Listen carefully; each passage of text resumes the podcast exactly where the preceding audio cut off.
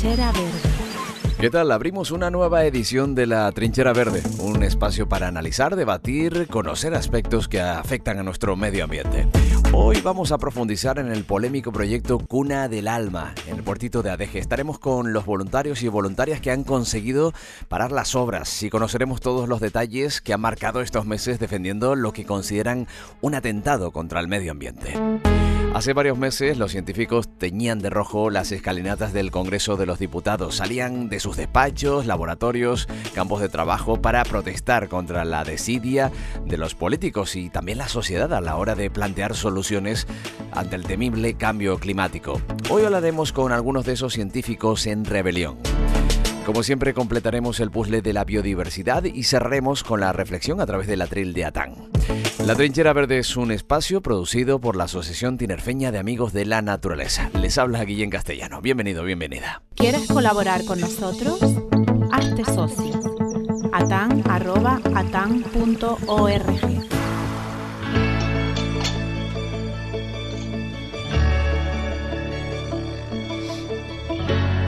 En la trinchera verde siempre hemos abogado y subrayado el trabajo, la constancia, el sacrificio de los y las activistas en aras de defender el patrimonio de nuestro archipiélago. Ellos sacrifican eh, su tiempo, lo dedican a ponerse delante de, unas palas, por ejemplo, acampar, reivindicar, concienciar, para que la sociedad abra los ojos ante las aberraciones como las que se producen en La Tejita o en el puertito de, de Adeje. Sus argumentos finalmente son atendidos por la administración pública o por la justicia, paralizando parcial o totalmente una obra que no cumple con la legislación vigente. ¿Qué ocurriría si no existieran en el mundo personas que sacan a la luz las irregularidades que se cometen día a día? El pasado 11 de noviembre se producía la paralización cautelar de las obras por la insistencia precisamente de estos eh, voluntarios que sacrifican, que ponen su tiempo al servicio de todos y todas. Porque la administración pública no sabe desde el inicio que una obra eh, está incompleta en los informes de, impacto ambiental? ¿O que se está acabando con un yacimiento arqueológico? ¿O que hay especies que son importantes, que están dentro del catálogo de especies protegidas de, del archipiélago canario? Lo cierto es que ahora mismo tenemos una obra suspendida, tenemos una obra paralizada gracias a personas como las que tenemos hoy en nuestro estudio y también al otro lado del el Zoom. Está con nosotros Pablo de Aguere, integrante de, de, la acampada Salvar el Puertito de Adeje. Pablo, ¿qué tal? Bienvenido. Hola, muchas gracias por la invitación. Está con nosotros también Pablo Peña. Pape, ¿cómo estás? Buenas, muy bien, encantado. Bienvenido. Y al otro lado del Zoom está Pili Figueroa, miembro de Salvar la Tejita y también integrante de esta acampada. Pili, ¿qué tal? ¿Cómo estás? Bienvenida. Aquí estamos vivos todavía. Gracias. bueno, y gracias a ustedes, la justicia lleva a buen término ¿no? Algo que ustedes están reivindicando. De eso hablaremos en, en, estos próximos minutos. Y está con nosotros nuestra compañera Elena Espinosa. Elena, ¿cómo Hola, estás? ¿qué tal? Me encuentro súper protegida aquí con los superhéroes y superheroínas que nos rodean. y tengo una sensación muy agradable. Total. Yo hablaba del día 11 de, de noviembre, que se producía esa paralización, ¿verdad? ¿Qué ha ocurrido desde entonces? ¿Cómo está la situación ahora, Elena? Bueno, eh, destacar que, que, como bien dices, el 11 de noviembre eh, nos comunicaron con sorpresa la paralización cautelar de las obras debido a la protección de una especie, el equium triste, viborina triste, que se encuentra en el catálogo canario de especies amenazadas, en el anexo 4, para ser exacta. Uh -huh. Es una especie vulnerable y con la máxima protección dentro de la red Natura 2000. Ayer, 23 de noviembre, nos sorprendía también la noticia de que la Agencia Canaria de Protección del Medio Natural incoa un expediente sancionador a las obras del puertito por trabajar sin una evaluación de impacto ambiental. Esto supone una infracción administrativa muy grave y se habla de una indemnización de 110 mil euros. Eh, y la administración pública no se había dado cuenta de que no había eh, evaluación de impacto ambiental. Es que yo creo que le tenemos que pedir nosotros explicaciones también a la administración pública, no lo sé. El, el, Estoy abriendo ya el, el debate. O sea, en el propio, la, la propia modificación del, del, Plan General de Ordenación que se realizó en el Ayuntamiento de Adeje, de la zona donde se está realizando el proyecto Cuna del Alma, se puede ver en, el propio, en la propia modificación que el propio alcalde desestima la, la realización de, de, un estudio de impacto ambiental en el lugar. Ya, pues eso tiene una figura también jurídica, ¿no? El desestimar algo que se supone debe garantizar la administración pública, ¿no? Pero bueno. Y también puntualizar algo, ¿no? Cuando nos cuando vamos, por ejemplo, al Visual GraphCAN y vemos eh, la capa de ordenación del territorio, la verdad que es, bueno, diría gracioso, pero no, no creo que no sea para nada, eh, como la parcela eh, privada donde se va a instalar Cuna del Alma está eh, dibujada con líneas rectas prácticamente al lado de la zona de interés científico, que recuerda un poco a la, a la cuando se establecieron los países en, en, el mapa de África, ¿no? Como llama Manuel Sado, venga, aquí sí, aquí no, si no ser a ningún criterio científico y, y, y la verdad que, que así ha funcionado desde hace muchos años, parece. Mira, yo tengo mucha curiosidad, me gustaría entrar en la, en la parte personal. ¿Cómo llegaron en el mes de... ¿Cuándo empezó la acampada? En el mes de junio, julio. 21 de julio, creo. ¿No? sabría decirte, yo, yo me incorporé en agosto. Ajá, bueno, llevamos más de tres meses, que ya es una realidad que, que, es abrumadora. Tres meses en esas condiciones, porque... Pili sí que estuvo desde el principio. Ajá. Sí, Pili, ¿recuerdas cómo fueron esos inicios? Más o menos. Eh, habrá quien piense que están viviendo al lado de la playa, dándose unos baños estupendos y de acampada, y, la realidad es muy diferente. Están mucho más arriba, en el espacio donde han actuado ya palas, hay polvo, calor, eh, cuando se levanta el viento se levanta toda la tierra y eso unido, bueno, ustedes podrán contar, ¿no? A, noche sin dormir, vigilando, guardias. Personas que tienen sus cosas que hacer, ¿no? Eh, como todos nosotros. Y sin embargo están ahí eh, exponiendo su tiempo libre a, eso a defender lo que debería la administración pública garantizar. ¿no? Cuando iniciaron ustedes de manera personal el ir a apoyar esta, esta acción directa, pacífica, hay que recalcar, ¿Tenían idea de que esto iba a durar tanto? ¿Fue algo totalmente planificado o, se ha ido alimentando de, bueno, de la actualidad? del día a día y del apoyo de, la gente que, no está en primera línea, pero está detrás. ¿Cuál es la, sensación? ¿Cuál es la experiencia? Yo quería decir, eh, son palabras de, de, Lola, que estuvo encadenada desde el momento uno en La Pala, eh, también estaban Miguel y Guasi de Tehuico. Estos son los verdaderos héroes. Yo me incorporé luego cuando ya tenían la pala parada y demás para ir a quedarme por allí, ¿no? Junto con más personas. Eh, vamos, todos grandes, me quito el sombrero. Pero sí es verdad que lo que ellos pretendían era estar o unas horas, un día, y como Lola me decía, es que yo pensé, Pilar, que esto no iba a durar más de una semana y eso me lo dijo cuando llevaba un mes y medio. Un mes y medio en el que muchas personas dejaron de lado estudios universitarios, másters que tenían pagados. o sea, gente que prácticamente había aterrizado en la isla, se había enterado de este tema, aparcó su vida y se fueron ahí a lanzarse. Bravo por ellos, desde luego. Y yo como componente de Salvar la Tejita, aterricé por allí la primera vez 30 o 31 de julio y bueno, pues con toda una organización, porque tengo tres niños, vivo cerca en San Isidro, pero no tengo coche. Entonces, bueno, estoy de guagua mm, un poquito harta, porque llegar hasta allí son casi dos horas, entre una estación y otra, tiempos de espera. Pero voy con toda la ilusión, con comidita ya sea hecha o hielo sobre todo, animo a quien vaya, que de momento seguimos por allí que el hielo hace falta cada día porque hay neveritas donde se guarda la comida. Allí se cocina, allí se ducha. Ayudé a, arreglar la pequeña ducha que había allí, poniéndole mejor suelo y demás. Y bueno, mm, no se pueden imaginar lo emotivo que es, lo emotivo que ha sido. Recuerdo un día a Pablo que me vio aparecer y se giró y me dice, no sabes qué alegría me da verte aquí. Cuando vienes, Pilar? Eso a mí se me ha quedado grabado. O un 9 de agosto que llegué a la acampada y me llamó mi marido que el niño pequeño tenía fiebre. Entonces le dije a los chicos que me tenía que ir, que tenía un niño con fiebre. Y me cantaron cumpleaños feliz unas 20 personas porque el día 10 era mi cumpleaños y me tenía que ir. Entonces eso es muy fuerte. Se me saltan las lágrimas porque claro, me siento, soy muy protectora, soy muy maternal y bueno, pues eso. Gracias.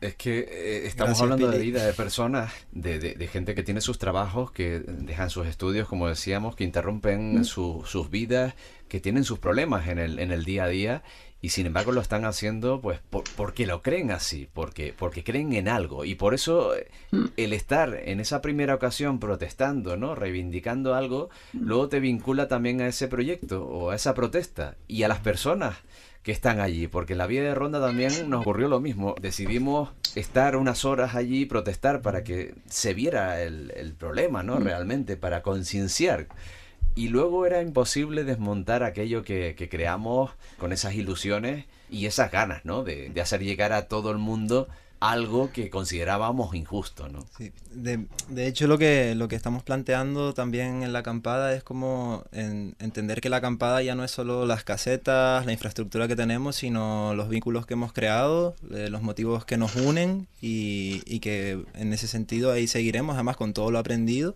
y seguiremos luchando por Cuna del Alma y presumiblemente por cualquier otra Cuna del Alma o apuntando más alto. Por el puertito de bien, ¿no? bueno, sí. En contra del puertito de, de Es verdad.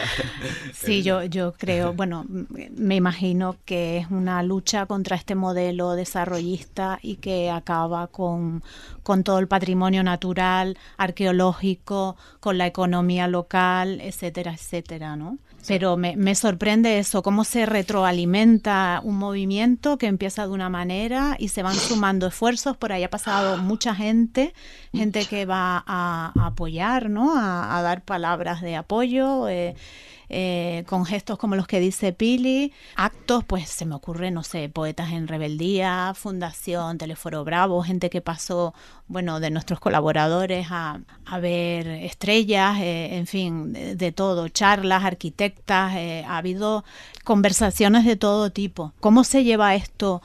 Por ejemplo, eh, con el círculo de amigos, de familiares que te puedan decir, pero ¿qué haces ahí? Pero estás perdiendo el tiempo o, te estás arriesgando, ¿no? Porque mm. muchas veces arriesgan la vida. Hemos visto vídeos que les invito a que entren en páginas como, pues no sé, salvar el puertito o salvar la tejita o Atán o las de siempre, ¿no? Y vemos vídeos mm, escalofriantes de ataques, de agresiones. En en mi caso, a mi familia sobre todo le costaba un poco al principio el que yo estuviera allí. Porque tenía miedo de lo que me pasara. Porque además, o sea, lo poco que, que vieron de, de, yo estando allí, pues fue cuando me, me agredieron. Que salió un vídeo en todas las medios de comunicación y se dieron cuenta de que estar ahí no era simplemente una protesta tal cual, sino que tenía unos riesgos que no habían contemplado. Cada vez me, me han ido apoyando más, eso sí. Lo, como que lo, van aceptando. Sí, está la preocupación de los padres y también eh, por bueno por nuestra integridad física quizá, pero también muchas veces que al final ninguno ni ninguna comemos de, de, estar ahí, ¿no? Y no es lo que convencionalmente se espera de, de nosotros. Eh, eh, al final no estamos estudiando, no estamos trabajando, estamos aprendiendo muchísimo, estamos luchando y alineados con, con lo que nos llena éticamente, pero claro, esa productividad, digamos, no, no la conseguimos ahí. Mm. Además, siempre también está el miedo, ¿no? A que haya represalias desde el punto de vista laboral. Mm. Em, ustedes son también, algunos de ustedes tienen una titulación académica y bueno, y quieren ejercer, lógicamente. Entonces, este tipo de cosas yo creo que denotan también una valentía importante, ¿no? A la hora de, de salir a la, a la, luz pública. Porque ustedes además, como decíamos, tienen su formación académica y conocen perfectamente lo que es un estudio de impacto ambiental o que no es un estudio de impacto ambiental, conocen lo que son las especies protegidas eh, y si están ahí es porque saben que este proyecto no debe tener vía libre debido a esas irregularidades que han precisamente ustedes le han abierto los ojos a, toda la burocracia. Mm, elaborando informes que, que, son precisamente los que han parado el proyecto. Mm. Sí, ese sobre todo también es, bueno, es algo que me, hace reflexionar mucho que sí, eh, tenemos un equipo y somos un equipo haciendo informes, eh, presentando denuncias y demás, eh, pero también es, de algún modo para mí me resulta triste que hagan falta tanta burocracia cuando desde el primer momento que llegas allí eh, puedes apreciar a simple vista y sin necesidad de ser académico, técnico, la riqueza paisajística, eh, la arqueología, la botánica que hay ahí. O sea que cuesta entender cómo cualquier inversor político, política, eh, pueda pretender edificar en, esa zona. claro, muchos dirán, no, aquello total para cómo está, mm, que lo urbanicen. ¿Qué le dirían a ustedes a, personas que, que lo sienten así? Porque también el ayuntamiento hay que reconocer que ha dejado aquello de la mano de Dios. Sí, yo lo que he oído sobre todo es el argumento del, chabolismo que se ha dado en la zona, que un poco parece que no se ve una, solución clara porque eh, desde el ayuntamiento dicen que los chabolas que están en fincas privadas no pueden entrar aunque quieran sin permiso de, los propietarios y que no tienen permiso para hacer nada allí de echarles allí ni nada. Y, y, que bueno, que a su vez sí que sirven eh, como argumento a, a, los de la promotora de Cuna de Alma fue uno de los principales argumentos para, para construir en esa zona. Por mi cabeza al menos no se me pasa, chos, que, mal está este sitio, con basura, tal. Eh, un sitio tan como especie, unas formaciones geológicas increíbles, con toda esta riqueza natural, arqueológica voy a ponerle unos buenos apartamentos encima, ¿sabes? No, no, no sé, mm, a mí no se me pasa por la cabeza, no sé por qué, pero debe ser que yo tengo una Bueno, debe ser que tienes la cabeza mejor amueblada. Sí, y sobre todo, eh, a mí me resulta ese argumento que utiliza, sobre todo cuando lo utiliza el Ayuntamiento de Adeje, me parece surrealista porque es como echar piedras sobre su propio tejado, o sea, yo creo que a todas luces el problema que puede haber ahí de basura, chabolismo, si es que existe, pues de luego la responsabilidad la tiene el propio ayuntamiento de no, de no solucionarlo. Y me viene a la mente una, una frase de Noam Chomsky, eh, un filósofo anarquista, que comentaba que la forma de privatización más fácil de cualquier servicio es de financiarizar, dejarlo abandonado, dejarlo caer, dejarlo caer para después demostrar que, oh, que necesario es el capital y la inversión privada para eh, ah. remontarlo.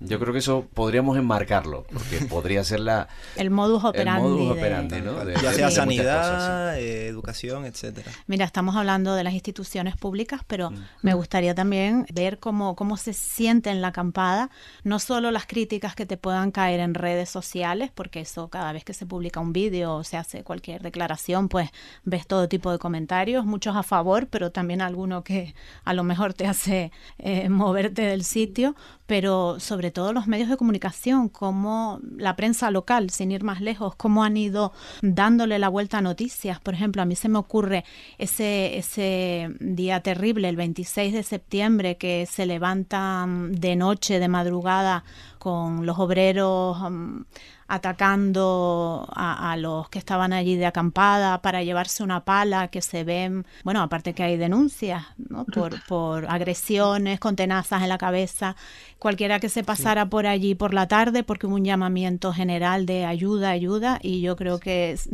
que la, la gente respondió de forma masiva, pues te los encontrabas cojeando con chichones en la cabeza, o sea, era impresionante y ahí seguían y ahí seguían, algunos encadenados al piso piloto, por ejemplo, eh, y ver cómo medios de comunicación pues le dan la vuelta a la noticia, obvian esa parte de que fueron atacados. Exactamente. Y luego ponen en cambio un vídeo de cuando van a protestar al piso piloto que realmente, bueno, se los veía mm, enfurecidos, pero no llegaban más allá a lo mejor de dar golpes en el cristal.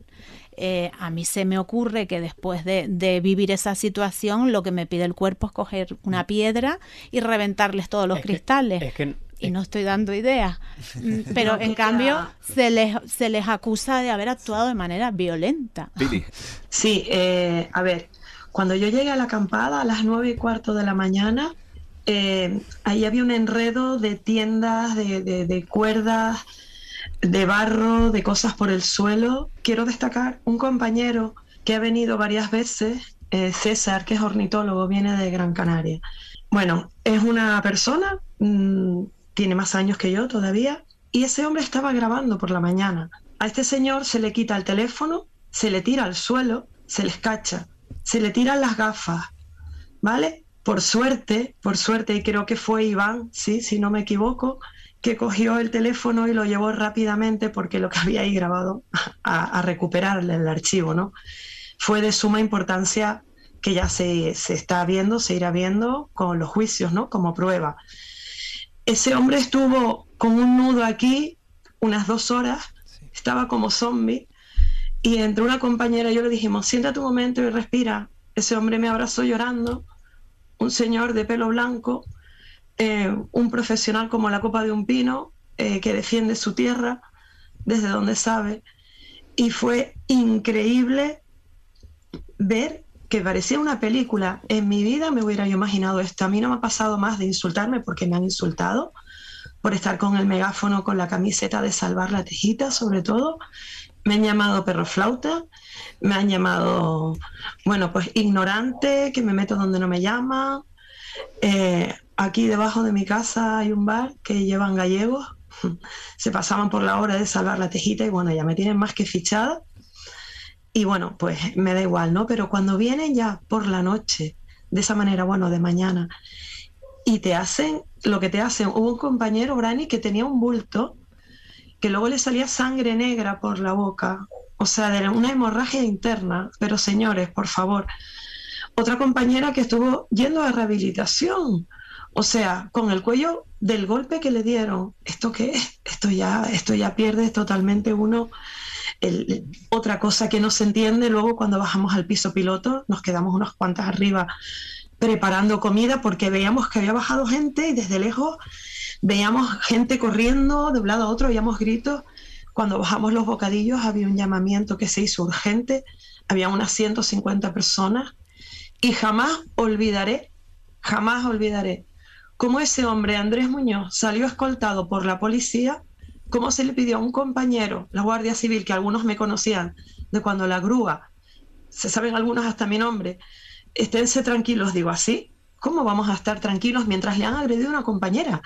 Que la ley, la ley te mete en un calabozo solo porque una mujer vaya con un parte de lesiones, que puede ser hasta falso, por ponernos así, porque no lo ha visto nadie, pero hay y que se lo llevaran escoltado. Eso había sido de las cosas más duras que yo he visto entre lo que han dicho los compañeros de agresiones, cómo estaban al lado de las palas, y seguían trabajando. Pero por favor. No olvidar también la, la, detención de, del compañero Rubén. De Rubén. Eh, detención al final que gracias precisamente a, a, que estaba grabado, que habíamos usado nuestra arma, que es la mayor arma que estamos dispuestos a usar, que es el teléfono, pudimos desmentir, pero se la acusó falsamente. Entonces también fue un momento, una línea que, que se cruzó. La verdad que ese día mm. eh, la respuesta, la, la, primera acción por parte de, de, la seguridad de la obra fue totalmente violenta y nuestra respuesta aún así fue pacífica, eh, mm. bastante movida, pero eh, pacífica y, y, la verdad que fue muy bonito porque surgió de forma totalmente orgánica. Pero entiendo que todas estas cosas refuerzan el movimiento y dan unión, ¿no? Eh, y sobre todo la, el saber que si no hubieran estado ahí parando la obra, el procedimiento administrativo es tan tan lento que ya no quedaría nada de lo que de lo que estamos hablando, ni de EQUM, ni de nada de nada. Entonces, qué importante ha sido la labor que, que han tenido ahí.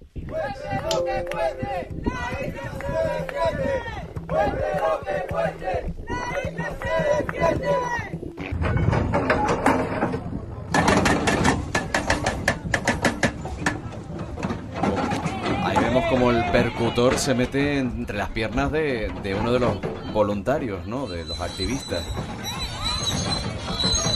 Y ese malabarismo también con la cadena de, la, de las ruedas, los pelos como escarpias, ¿eh? Yo no sé, ¿cómo lo viven ustedes? Eso, eso fue el día que se que se, se encadenaron Guasi, Lola y Miguel a, a la pala y eh, durante un descanso que fue en eh, al final de la primera semana, justo el día que llegué yo a la acampada. Lo que pasa es que yo llegué por la tarde, pero, pero vi esos vídeos y fue como, tengo que ir ya, para allá. Algo que desde siempre nos, nos, ha sorprendido y no nos ha dejado de sorprender es la reacción de, de, los obreros también, que muchas veces no están dispuestos a parar la maquinaria y la verdad que es el, el mayor riesgo que corremos. Y es una pena porque siempre hemos querido hacer entender que esto no es una lucha horizontal, no es una lucha con el obrero, es una lucha con, con los de arriba.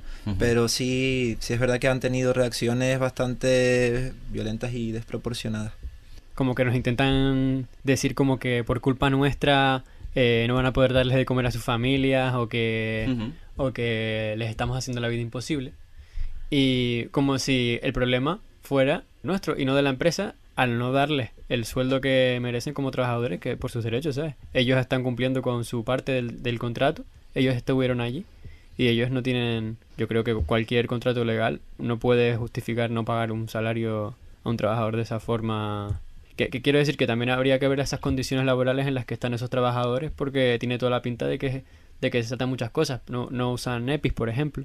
Nunca les hemos visto usar eh, cascos, guantes o... Sí, a, a, mi, a mi mente también viene cuando una de las acciones que estábamos en la canalización del barranco, que ya sepultaron y han construido un viario encima, eh, a mí siempre se me quedará grabado ese momento en el que estaba dentro de la canalización y veía a los capataces y promotores de la obra subidos a una colina, bueno, casi que obligando a los trabajadores a trabajar sobre, sobre nosotras.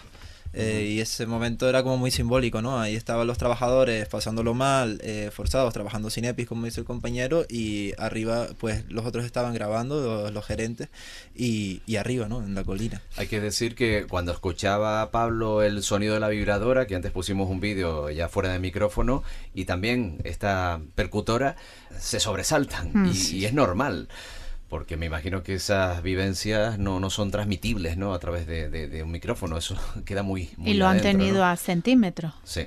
sí, sí, sí, por eso. Eh, luego eh, también me imagino que toda esa infraestructura, esa logística que lleva una acampada, queda implícito ese voluntariado de, de personas como Pili, y como, pues yo qué sé, mm, Javi Tete o, César, que antes lo, nombraban, ¿qué ha aportado personas como, como estas, que mm, hay muchas más, por supuesto, a, esa acampada? Porque uno está incómodo, ¿no? Eh, en un lugar que no es su casa y hay que proporcionar una cierta, entre comillas, comodidad para poder llevar a cabo esa, esa protesta, ¿no? Pues, yo pues quería decir, eh, por ejemplo, hay un compañero, Alfonso, de La Tejita, él ha proporcionado también tecnología para estar allí, un catalejo, eh, bueno, cositas que tenemos por ahí para observar, mm, porque claro, uno tiene que estar vigilante, desde luego.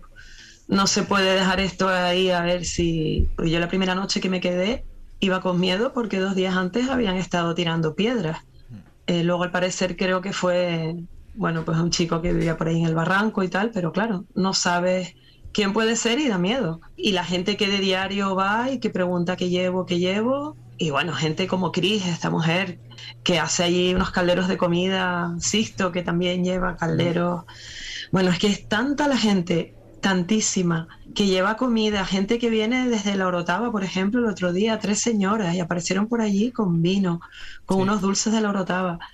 Es que son cientos. Hay libro de visitas que, bueno, no todo el mundo pone ahí su, recordatorio, pero si fuera así, si hubiese sido así, cientos de personas que de manera desinteresada han ido allí a llevar comida, que han venido de otras islas, y bueno, eso es estamos pendientes al día, ¿no? De lo que se va gastando, de lo que hace falta, pues bombonas de gas, por ejemplo, pilas, pues un montón de cosas se han donado tiendas de campaña que estaban por allí.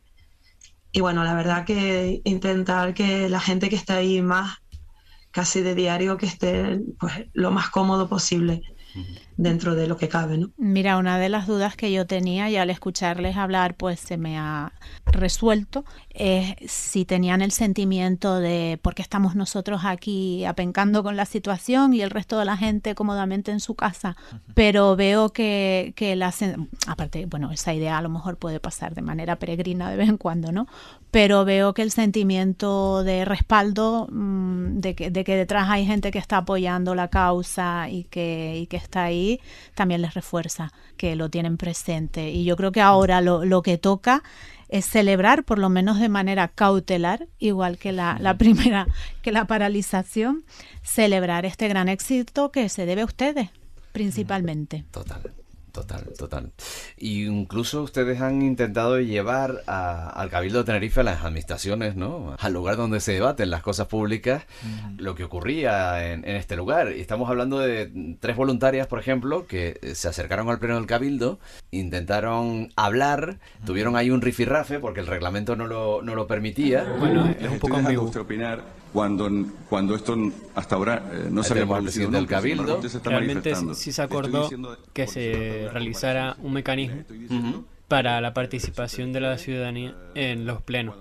Pero como no se llegó nunca ningún día a decir cuál iba a ser ese procedimiento, pues ahí se aprovechó el, el presidente del cabildo para decir, bueno, pues no, no hablan, o hablan en el, en el receso, Sí, sí. que el receso no está grabado. No está grabado y ustedes pedían que hubiera los taquígrafos, ¿no? También para que, que tuviera repercusión, Que ¿no? fuera público, sí. Exacto, y solamente lo hemos visto en redes. eh, bueno, pues para eso están programas como este, donde no hay Si cortapisa. quieren hacemos una cosa, como eh, las personas que están aquí Pedro les Martín. preocupa una votación que no ahora en este momento no se va a producir, lo que podemos hacer es una cosa, es hacer la comparecencia y una vez que termine la comparecencia hacemos un receso.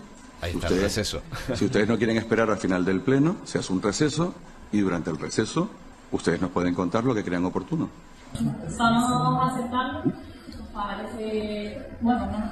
Bueno, y al final se produjo el receso y expusieron precisamente lo que tenían que poner sobre la mesa de esa institución como el Cabildo de Tenerife, que tiene que preservar el interés común. Y les pusieron los, los cachetes rojos a, a más de uno, más de una, con la intervención de estas tres voluntarias, eh, Natalia, María Estamos pidiendo que se cumpla la ley, aunque ustedes lo cuestionen aquí todo el rato. Estamos pidiendo que se paralicen las obras de Cuna del Alma. Y ustedes solo han estado mirando para otro lado, callándose, pasándose la pelota y haciendo que se siga incumpliendo la ley.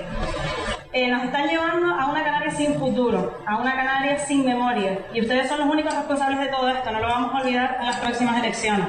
recordando uno de los puntos bueno que han hecho que se que se produzca la paralización no Eh, soterramiento de yacimientos arqueológicos ¿Qué es lo que queremos? Que nuestros restos aborígenes queden entre villas de lujo. Esa es la protección del patrimonio que tenemos en la actualidad, donde solo cuatro ricos van a poder ver esos yacimientos, donde los niños no van a poder conocer parte de nuestra cultura. Porque bueno pues Natalia precisamente antes decía eh, pedían que se paralizara y finalmente se ha paralizado gracias a la acción jurídica que ustedes han ejercido a través de esas mismas herramientas que tiene la ciudadanía pero han tenido que elaborar informes presentarse en el juzgado y sobre todo eh, esta utilización de, de vuestro tiempo libre no que les pertenece a ustedes y que no que no vuelve lo que es cierto es que han conseguido algo que, que nadie ha conseguido que es paralizar una obra con la ley en la mano Tampoco nos olvidamos que, que es una paralización cautelar. Eh, ya se dio una paralización cautelar también previamente en cuanto a los yacimientos arqueológicos y brevemente fueron capaces de sortearla, como decía la compañera Wasi, eh, pues prácticamente pretendiendo que los yacimientos arqueológicos quedaran rodeadas por las vías de lujos y, y- y las carreteras. Eh, entonces, eh, no, no obstante, celebramos y estamos muy contentas pero eh, nos preocupa que al final esta paralización cautelar también gira completamente en torno a la viborina de momento. No sé qué, eh, hasta qué punto, qué solución creativa serían capaces de dar eh, los políticos y políticas corruptas para sortear esta legislación y, y una vez más, eh, pues, seguir para adelante con la obra. Sí, porque yo poniéndome del lado de la promotora veo varias salidas a esto que son favorables. Una de ellas sería construir todo donde, eh, donde no esté la EQUIUM, rodear las EQUIUM de edificios y de, y de piscinas. Lo tienen y difícil. Que, que eso está difícil. Y la otra sería pedir una indemnización al ayuntamiento por concederle los permisos y, y que luego esos permisos no sean válidos por la inversión que, que han hecho, que es una barbaridad. Claro, ese dinero no vendría del bolsillo de los políticos que, que tomaron esas decisiones, sino que vendría del, del bolsillo de, de todos los contribuyentes. Y lo que a mi juicio es un gran robo con todas las letras de la palabra. Habría que verlo también porque eh, al, no, al ellos no haber empezado, eh, empezaron la obra sin una evaluación ambiental, pues a, a lo mejor ellos también, como la promotora tenía competencia, ellos mismos fueron los negligentes. Y entonces al- en ese caso pues no se les podría indemnizar. Pero Pero vamos a ver, los ayuntamientos tienen una concejalía de urbanismo, ¿no? Que son los que dan o no los permisos. Y esos permisos tienen que estar cumplimentados, ¿no? Eh, Sí, digo yo. Sí, desde luego que es un entramado en el que está implicado tanto, eh, o sea, ya no es solo las administraciones, sino también, eh, pues, eh, las, las empresas encargadas de hacer estos informes, podríamos decir nombre, no lo voy a decir, eh, y es un, un gran entramado eh, que, que, ya es algo que viene detrás, o sea, ya lo tienen montado y lo han aplicado en, otro, en diferentes proyectos. Y es más, eh, a mí ya no, ah, y en la acampada también hemos hablado últimamente que ya no, a mí personalmente eh, no me preocupa tanto si se les va a indemnizar o no, porque es que no, no, yo por, por, lo que abogo es porque hagan realmente una regeneración, o sea, a la empresa lo que se le tiene que exigir es que de su bolsillo haga una regeneración de todo el destrozo que ha hecho. Y además, así, pues tanto que se quejan de que se destruye empleo, con esa regeneración y ese proyecto futuro quizá de, hacer un centro de interpretación, también se genera empleo y otros modelos. Bueno, pues ya prácticamente nos vamos despidiendo, Elena. Nada, decir que de, de, de puras responsabilidades ya tenemos caminando esa denuncia puesta en fiscalía y también por la vía legal. Y yo que estoy muy de acuerdo con la acción directa porque lo veo una vía urgente de participación ciudadana, me gusta recordar que las obras del Hotel de la Tejita siguen ahí paradas porque afectan al 30% del proyecto y ahí están paradas, o sea que gracias a, a, a que aquellas activistas estuvieron 12 días subidos a la grúa. Desde luego, esto es un homenaje eh, no solo a personas como Pablo de Aguirre, Pablo Peña Pape, eh, Pili Figueroa, sino todos aquellos y aquellas que usan su tiempo libre, que sacrifican su tiempo libre, que tienen sus cosas que hacer y sin embargo están ahí abriéndonos los ojos de lo que está ocurriendo, de esas ilegalidades. Así que yo creo que si hay alguien que indemnizar, yo creo que es a ustedes. Y además con el cariño, que es lo que podemos hacer nosotros a través de esta trinchera verde. Eh, Pili, gracias por, por acompañarnos en esta, este diálogo. Sí quería, quería decir que somos muchas, estamos alzadas y no nos va a parar nada, porque esta es la tierra, la casa de todas y se merece que la protejamos. Un saludo, ánimo. Pablo de Aguere, gracias. Muchas gracias a ustedes. Pablo Peña Pape. Pape. Muchas gracias, seguimos en la lucha. A secas, que lo sepan, que lo sepan arriba. Punto suspensivo. Por cierto, que ahora en Olla Grande eh, van a hacer otro, otro campo de golf y un hotel de cinco estrellas sobre yacimientos arqueológicos. Se ve que es costumbre ya, ¿no? Sistémico. La reivindicación sigue y seguirá. yo soy feliz y yo ya sé ser feliz, pero no quiero serlo si no puedo evitar que pudran más tu raíz. La trinchera verde.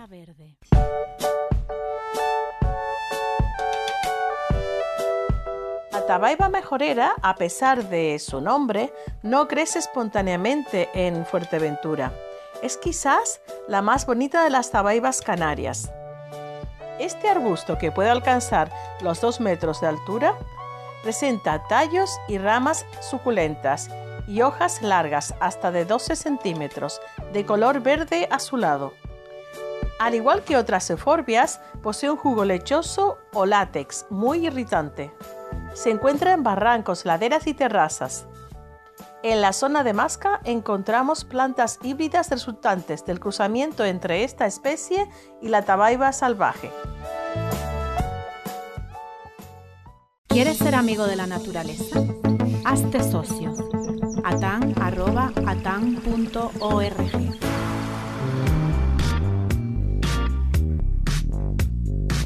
La cumbre del clima COP27 celebrada en Egipto deja muchos cabos por, por atar, muchos cabos sueltos en lo referente a atar definitivamente la eliminación de los combustibles fósiles ante la negativa o no presencia de países, por ejemplo, contaminantes como Rusia o, o China. La comunidad científica lleva décadas advirtiendo lo que todos conocemos, quizá esa impotencia ha hecho que muchos salgan de sus despachos y laboratorios y han salido a la calle. Y han llegado a la calle formando rebelión científica. Hace unos meses teñían de rojo precisamente el Congreso de los Diputados en, en nuestro país. Una de las acciones importantes que llaman la atención y ponen de manifiesto que la comunidad científica está muy, muy, muy enfadada. Vamos a saludar a algunos de, de los componentes de, de esa rebelión científica. Por un lado está Mauricio Misquero, físico y matemático. Mauricio, ¿qué tal? ¿Cómo estás? ¿Cómo estás? Eh, Aurelio Carnero, astrofísico, ¿cómo estás? Bienvenido. Hola, buenas tardes, buenas noches. Y aquí en nuestros estudios tenemos a dos conocidos como Antonio Mampaso y Ignacio de la Rosa, astrofísicos, compañeros colaboradores de esta trinchera verde. ¿Cómo están? ¿Bien? Muy bien, Realmente mm, era necesario, ¿verdad? Que, la comunidad científica se manifestara de esta manera y además con acciones que, se hacen notar en, los medios de, comunicación, ¿no? Sí, simplemente eh, ante la evidencia apabullante ¿no? del cambio climático y de la destrucción ecológica de la Tierra, los, digamos, los métodos más clásicos, hablando con mis padres, ¿no? Pero, por ejemplo, hablando de lo de futuro vegetal y haciendo estas acciones en los museos que no los compartían. Claro, ellos que piensan manifestarse, escribir artículos, eso no ha funcionado. Eso hasta ahora se ha visto insuficiente, por tanto se ha pasado a la desobediencia civil no violenta como un paso más para llamar la atención porque hasta la fecha lo que habían sido manifestaciones y escribir en medios no ha servido. O sea, había que aumentar un poco más el nivel de, presión. Yo creo que esa presión, con lo que hicieron el otro día, Mauricio, en el Congreso de los Diputados, el otro día no, hace unos meses en el Congreso de los Diputados, eh, sobre todo yo, yo la veo en la voz y en la imagen que daba Mauricio a la hora de, de manifestar esa impotencia, ¿no? Representantes no están actuando. Nuestros representantes nos están fallando. Este es un acto de desobediencia civil porque necesitamos transmitir la gravedad de la situación. ¿Qué tiene que contar la prensa que no se haya contado ya? ¿Cómo tiene que hablar la ciencia para explicar que el presente está aquí, que no son cálculos, que no son modelos, que es la realidad? Los políticos tienen que tomar sus medidas, los ciudadanos también. Tenemos que unirnos en esto. Bueno, algunas de las imágenes y de los sonidos que se rescataron de esas eh, puertas del Congreso, de esas escalinatas del Congreso de los Diputados, y escuchábamos a un Mauricio muy emocionado, que yo creo que es un buen ejemplo ¿no? de, lo que va por dentro de, un científico que es un humano, en definitiva, ¿no? Mauricio. Pues sí, la verdad es que yo me emociono mucho durante las acciones, eh, porque en ese momento revivo todo lo que lo que, lo que siento, ¿no? Cómo me impacta toda, toda esa información eh, y, pasa por mi, por, mi mente toda, toda esa, esa indignación que, que, me hace, que, me hace salir a la calle ¿no? y tomar, y tomar acción, acción directa.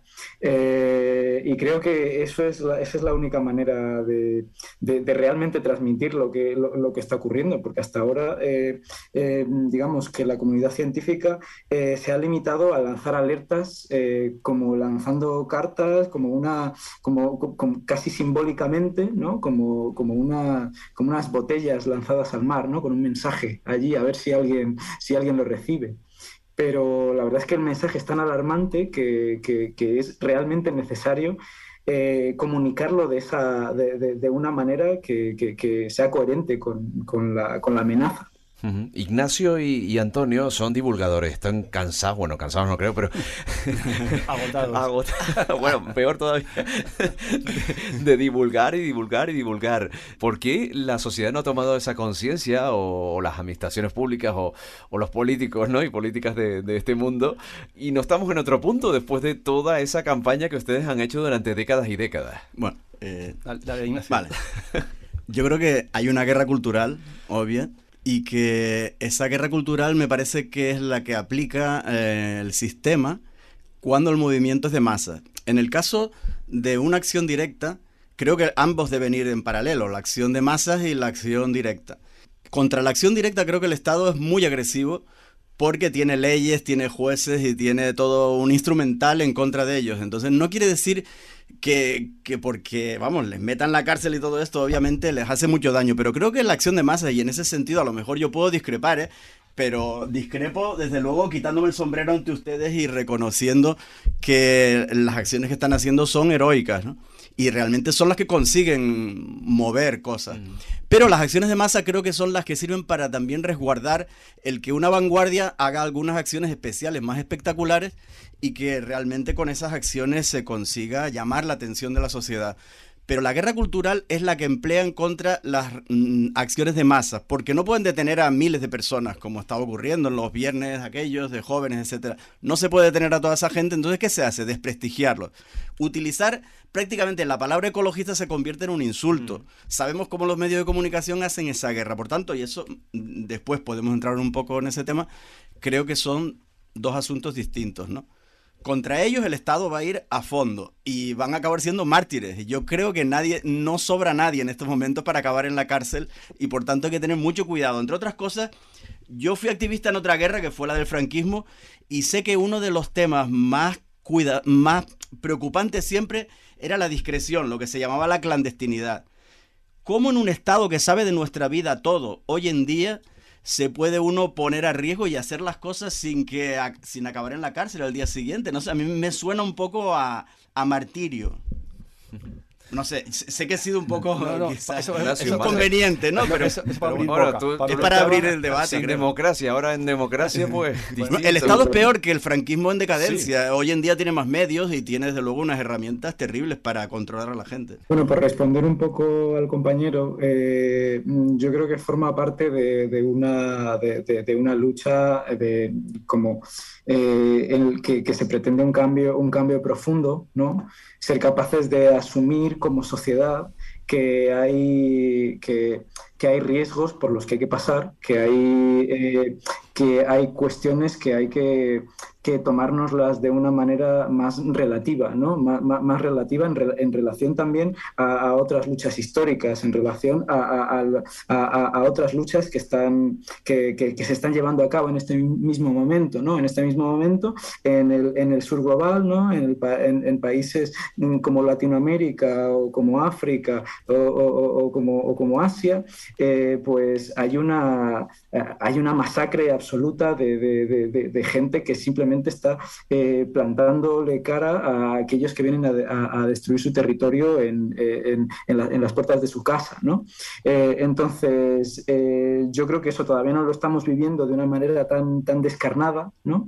pero, pero la verdad es que es una, es una situación a ese nivel.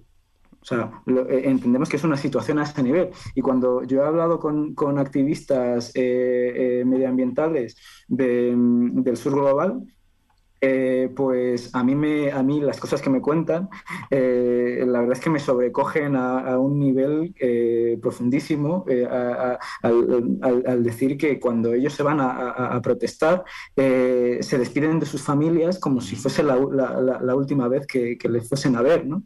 Y, eso, y esa determinación y ese, y ese coraje y esa forma de, poner por encima eh, eh, una lucha que no, es solamente, no eres solamente tú, que es, que es una lucha común y, ser capaz de, poner tus, tus privilegios o tus, o, tus intereses o tu, o, tu, o tu individualidad incluso, eh, ponerla como al servicio de, la comunidad, yo creo que forma parte, de hecho, de esta, de, esta gran transformación que, tenemos que llevar a cabo. Porque, es, o sea, no nos equivoquemos, no es una cuestión más. Eh, lo que plantea el, movimiento climático y el movimiento ecologista eh, no es concienciar a la gente. Eh, y, que, que, la gente, digamos, entienda un poco mejor esta situación. ¿no? Lo que se plantea es que el capitalismo se ha acabado o que se está acabando y que necesitamos algo alternativo y que si dejamos eh, que el capitalismo se muera en, eh, en, la cama, como dejamos que, Franco se muera en su cama, eh, nos va a llevar a todo, el mundo por delante. ¿no? Entonces, es una cuestión de, asumir ese papel histórico, ¿no? Ese, nuestra, nuestra nuestro rol histórico de, esta generación, de estas generaciones, ¿no? de asumir, el, asumir que nos está tocando pagar eh, los, platos rotos, asumir los problemas que, se han generado durante los últimos 200 años, por decirlo, por decirlo pronto, aunque, aunque es una cosa que, que, abarca, que abarca más tiempo. ¿no? Pero, pero tenemos que ser conscientes de la dimensión de, la, de las situaciones. Entonces yo cuando pienso en la dimensión de las cosas, pienso que estamos en medio de la, gran, de la sexta gran eh, extinción, em, pues a lo mejor eh, una multa, una detención, eh, eh, algo a ese, a, ese nivel en, un país como, el nuestro, que contamos con unos derechos que, al menos podemos pelear esas, cosas ¿no? y que podemos asumir ese tipo de, represión, lo considero eh, un mal absolutamente menor, porque es que, además eh, ese tipo de acciones eh, a lo mejor no inspiran a que todo el mundo lo haga, pero sí que inspiran a alguna gente que sí que, que, sí que se lanza también a, a, reproducirlas. Y ese es, ese es el poder de la, de la no violencia, ¿no? De la, que, que, inspira a otra gente a, dar esos pasos tan grandes como es, como, es tan gigante el, el, la transformación sistémica que tenemos que dar, ¿no? Así que eso es como eh, dentro del proceso de, de, cambio. Antonio. Mauricio, yo creo que has, resumido y has explicado muy bien eh, pues esa especie de a ver cómo llamarlo, de estrategia en varias capas o en varias bandas, ¿no? Siempre tiene que haber eh, y siempre va a haber, ¿no? En, en, la masa de gente concienciada, eh, luego hay otra masa de gente que pues, básicamente es o ignorante o, o, lo desprecia, ¿no? Siempre tiene que haber una, bueno, un porcentaje de gente que, que, que lleve, que lleve las acciones que, que, que de alguna manera también sirvan como un revulsivo a la sociedad de, cada día, ¿no? Las, los periódicos, los, los, titulares de, eh, de, los telediarios, todo eso. ¿no? O sea, eso está muy claro. Lo que decía Ignacio también, combinado con una batalla cultural que hay que dar poco a poco y que la, está, y que la estamos dando cada uno a su nivel, ¿no? Eh, que lleva otros ritmos y que lleva otra, otras masas. Yo creo que es, eh, bueno, como, como mm, yo qué sé, como, como científicos, por un lado, aquí estamos por casualidad cuatro físicos, además, increíble, ¿verdad? Eh, que, estamos acostumbrados a ver los problemas globalmente, nos gusta ver las, las soluciones, no solamente un cachito del problema, ¿no? Bueno, pues eh, hay que ser optimistas, hay que, hay que pensar que, que, tenemos los conocimientos, tenemos las tecnologías para hacerlo, tenemos eh, el, problema encima, y ustedes están ahí peleando para, para sacarlo. Y yo creo que la combinación de ambas cosas, ¿no? Es decir, de, de, ese, de, ese, goteo en las escuelas y todo eso, despacito, ¿no? Que va, que va saliendo. O sea, que estupendo. Yo quería preguntarle, ya, que está por aquí Aurelio también, ella ha llevado una, un camino diferente, porque cada uno de nosotros hemos llevado nuestro camino, hasta llegar hasta, hasta aquí.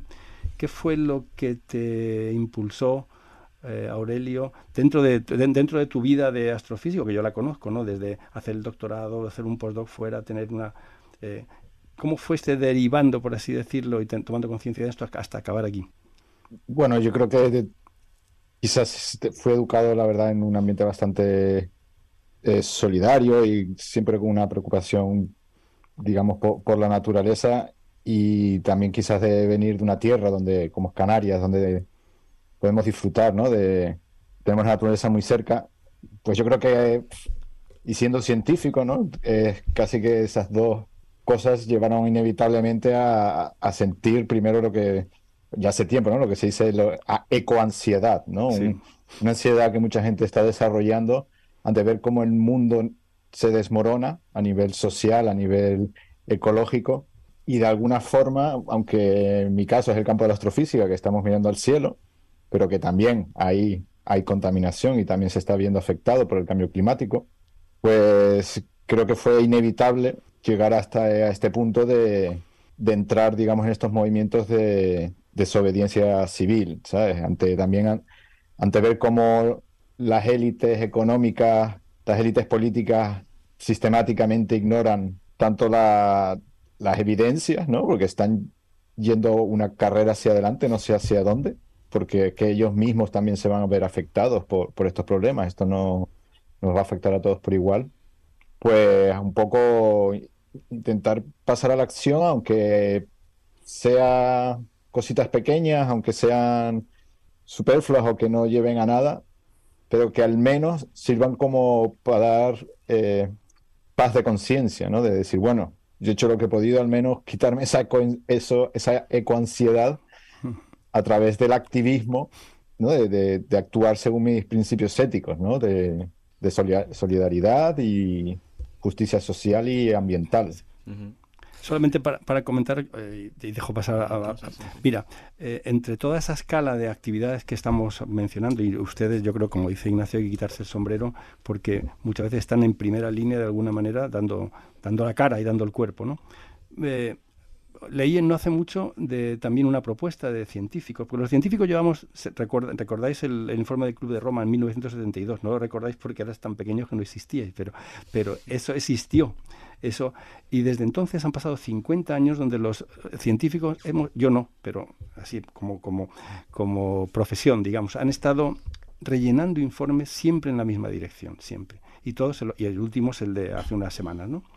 Y todos no han servido para nada, honradamente. Es decir, bueno, para lo que sí servido, para lo que uno quiera decir que han servido, pero no han servido para el problema fundamental. Entonces, en un momento dado leí que una de las cosas que se podría hacer es que los científicos en bloque se negaran a hacer más informes. ¿eh? Ya se acabó, ya saben ustedes lo que tenemos, ya hemos hecho muchos, ya no es un problema nuestro. ¿eh? ¿Qué, qué os parece eso? Es una, una, es una acción, sería una acción también violenta, por así decirlo, entre comillas, eh, violenta en el sentido de, dar un mazazo en la mesa, ¿no? Eh, ¿Cómo veis ese tipo de cosas que son como intermedias a la- al hecho de pegar la mano a un cuadro, por ejemplo, o de ponerle tinta a un coche, a un BMW? Bueno, eh, de hecho eso es algo que está propuesto ya y que, y que- y que se- mm, creo que se, se- se llevó a cabo no de una manera masiva, pero se, se llevó a cabo en la, el- en la- precisamente durante, durante la campaña de, de abril, de cuando salió el último informe del, del IPCC, eh, y lanzamos nuestra campaña de rebelión científica.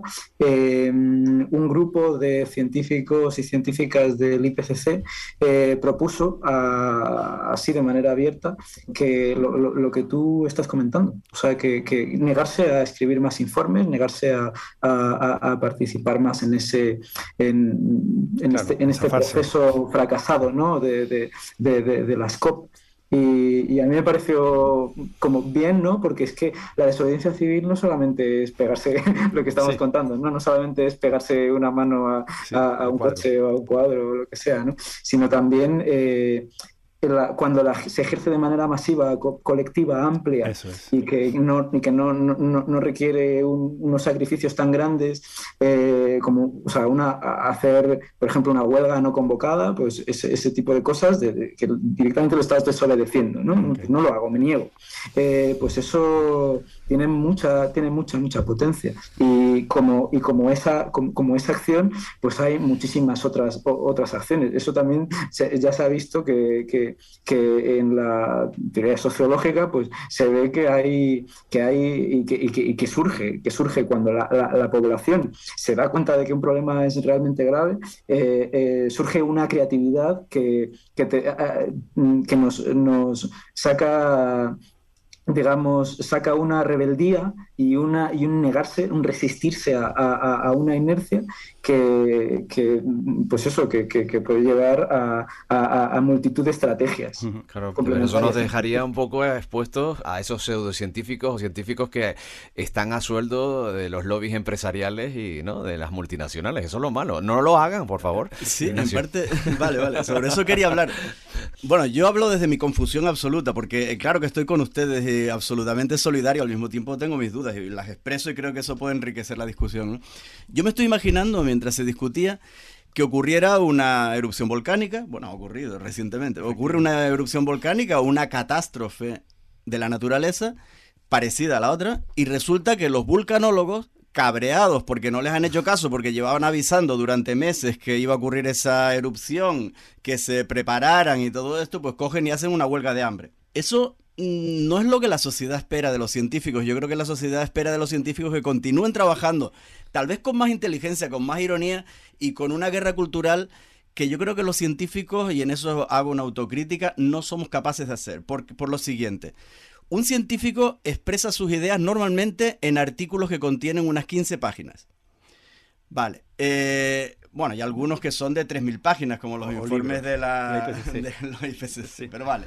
Normalmente nos manejamos con 15 páginas. Bueno, la señora Isabel Ayuso eh, se expresa en 15 palabras o menos y consigue unos resultados que a veces... Dice gruñidos. eh, dice gruñidos, pero ella es la guía y, y faro Sí, sí, sí. de un millón y medio de brasileños, de brasileños, perdón, de madrileños como mínimo y de otros millones, de X millones de españoles que todavía no conocemos, pero lo conoceremos en algún momento. Entonces, esa señora con 15 palabras hace eh, un daño tremendo. Por ejemplo, ella dice algo así como, eh, la Tierra siempre, dice, desde que la Tierra existe, desde el origen, ha habido siempre cambio climático. 13 palabras. Claro, entonces ella está diciendo, la inacción, no hay que hacer nada, es la naturaleza la que está haciendo este cambio. No, se olvida, por supuesto, porque no le caben las 15 palabras, decir que es la primera vez que el, el género humano es responsable de ese cambio, porque no lo quiere decir.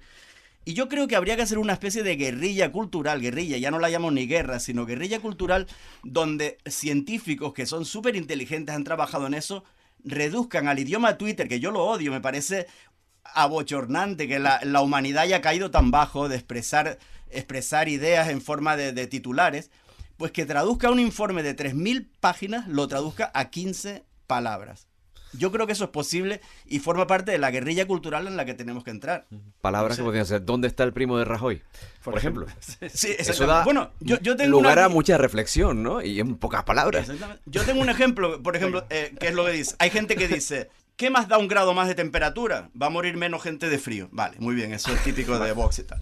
En lugar de responder con puntos de no retorno y tal, que a lo mejor la gente pues no se va a enterar, hay una frase que vi escrita en un sitio que dice, un grado es lo que separa el hielo del agua líquida. También es muy bueno, sí, verdad. Es una frase bonita. Yo creo que ese, ese tipo de guerrilla basado en eslogan hay que entrar en ese mundo. Es abochornante realmente que un científico se rebaje a tanto, pero creo que hay que verle el sentido positivo de esa guerra cultural, ¿no? O guerrilla cultural casi. ¿Cuáles son Guerrilla, las acciones que, que esperan ¿no? dentro de, de este movimiento? Además de, de esas acciones que hemos visto eh, puntuales que llaman mucho la atención, que salen en los medios de comunicación, en el museo, en Sí, el ¿no? Congreso de los Diputados, hablaban de otra manera de comunicarse, de, de- de- de salir a, a la opinión pública, sí, ¿no? sí. Con acciones puntuales, ¿no? ¿Qué tipo de filosofía deben ustedes poner sobre la mesa para que se les haga más caso del que se les ha hecho? Sí, sin, sin tener que decir que la próxima sangre que van a echar es en el Senado en vez de en el Congreso y cosas así, no hace falta. No, hombre, pues la verdad que lo que ha dicho Ignacio es muy pertinente, ¿no? Esa guerrilla cultural. Y obviamente la, la- también el Rebelión Científica es un grupo orgánico, está formado por varios nodos también locales, o sea que las acciones son múltiples, pero sí que quizás ese acercamiento a la cultura, ¿no? Hacer ese... intentar atraer quizás un- el movimiento artístico a nuestra causa. Eso es muy importante, cierto, cierto. Puede ser, es una de las, lo que se está pensando, ¿no? En- Un poco en los grupos. Ir al- al- también al, al mensaje emocional, donde la gente se sienta, Exacto. se sienta, que no es simplemente unos números, ¿no? De un grado, un grado y medio.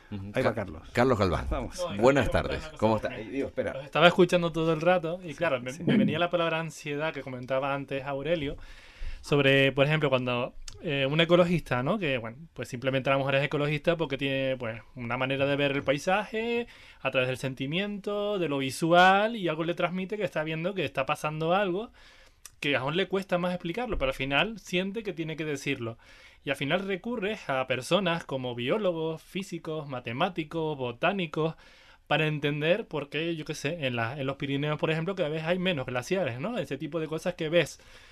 Entonces no sé si el científico cuando explica esas cosas también siente la ansiedad dice, pero es que no me están haciendo caso. Yo no sé si ese límite ha sido superado y eso ha llevado a que este movimiento haya surgido de acción directa. Es decir, es que me he cansado de repetirlo, de repetirlo, de repetirlo, pero es que en los medios al final le hacen más caso a, esos, a esas 15 palabras de Ayuso o del primo de Rajoy, pero es que a nosotros no nos terminan de hacer caso. Y viene quedado, pues me acuerdo de Fernando Valladares que lo tuvimos por aquí, que daba charlas TED, he ido por un montón de sitios y dice, pero es que al final es que me veo que tengo que salir al, a- a- al barro y ensuciarme como otros porque es que no nos hacen caso. Entonces no sé si de verdad ellos creen que esta acción directa va a funcionar o hay que mezclarla, como ha dicho Ignacio, pues con la batalla cultural.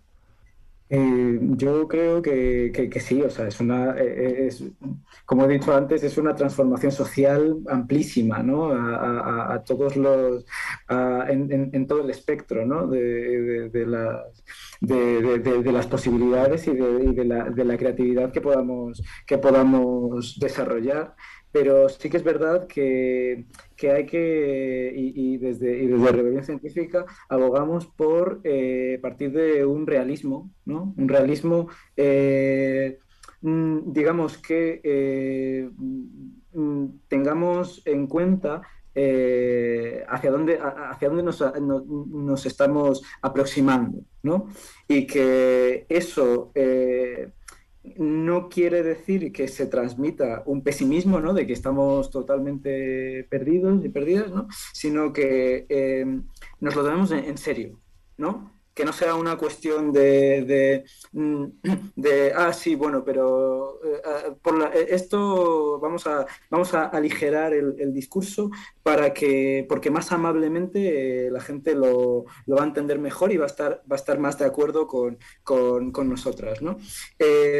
si no, abogamos un poco más por decir la verdad, ¿no? O sea, eh, eh, eh, la rebelión científica está, digamos, dentro del movimiento climático, en particular la desobediencia civil, que digamos que está en, la, en, el, en, el, en, el, ecosistema, ¿no? En el entorno de rebelión o extinción. una, de sus, una de sus banderas, ¿no? Era la de decir la verdad. Y, una, y, la verdad eh, que, va por delante es, por ejemplo, decir que el 1.5 grados de calentamiento global eh, ya es, o sea, quedar por debajo ya es eh, una fantasía, ¿no? Y, decir lo, que eso implica.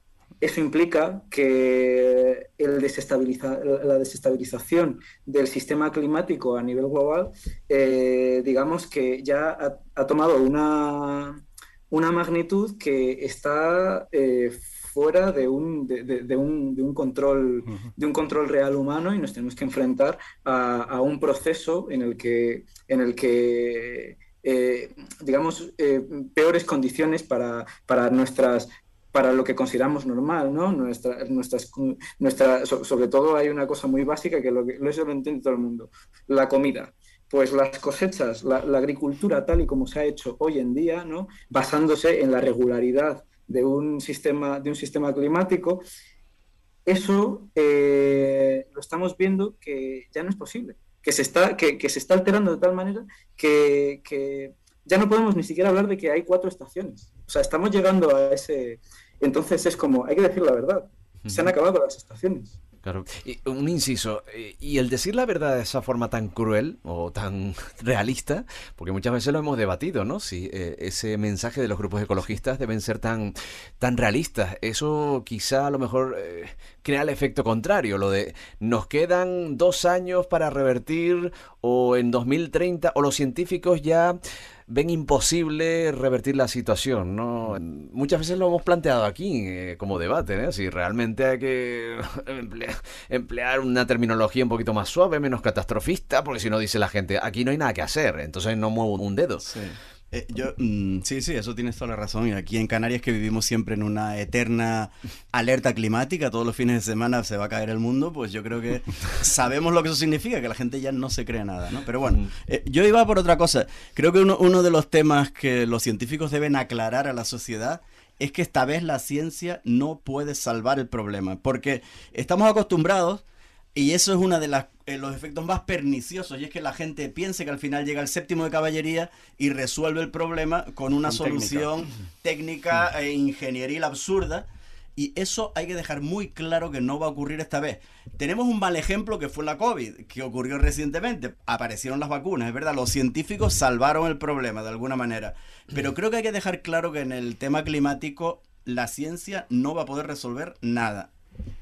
Y es así de crudo. Madre. No sé, me parece. Claro. ¿Qué, qué, opinen ellos también? Son claro. los otros científicos que están aquí, pero es una realidad. Vivimos en un sistema complejo y muy grande. Son ¿no? un planeta Tierra muy complejo con océanos, atmósfera. Lo más que estamos haciendo ahora es, a duras penas, es medir los parámetros, cómo están cambiando y hacer modelos para ver cómo van a cambiar. Pero incidir en los, en los cambios de por muchas por muchas chorradas que se digan de sembrar las nubes con no sé qué para que llueva más y ponernos eh, sí iba a comentar en la anterior parte de este programa de hoy hemos hablado de unos chicos que han tenido que acampar a acción directa para parar una obra y resulta que cuando pasan unos meses se demuestra que la obra eh, no tenía los permisos y gracias a que esos chicos estaban allí pues por lo menos quedan esas especies que estaban en ese lugar. En el caso de la crisis climática, nos estamos viendo una situación que, claro, eh, están pasando muchas cosas en el planeta, sequías, eh, pues tormentas, inundaciones, pérdidas de muchas especies cada año de la, de la biodiversidad, que cada vez es más pobre. Caso, son, es un proceso quizás como muy largo y muy complejo, como hizo el Joe Antonio, que sabes que no lo puedes parar como estos chicos, que tres meses después vas a, ah, tenías razón, tenías razón, juez y pero no, en este caso creo que estamos hablando de cosas que si alguien nos va a decir tenías razón, nos lo va a decir dentro de 200 años. Y ese creo que es el problema del egoísmo del ser humano.